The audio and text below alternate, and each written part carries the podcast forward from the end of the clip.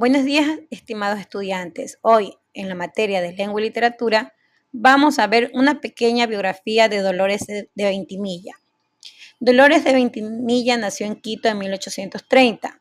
Fue una poetisa ecuatoriana. En su corta vida fue creadora de inspirados poemas y trabajos literarios.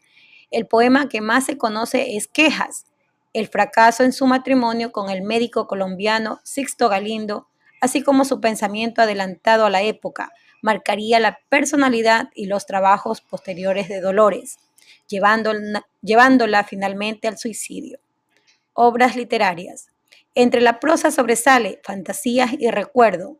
Son obras en las que dialoga con el pasado y en las que cumple el tiempo por haber dado una temprana muerte a sus ilusiones.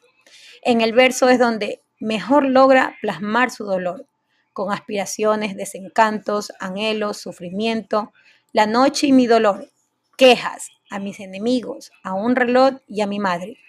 Como característica de este estilo se puede contar que prefirió el verso rimado y musical y que casi no se valió de metáforas u otras imágenes literarias para plasmar su dolor en sus escritos.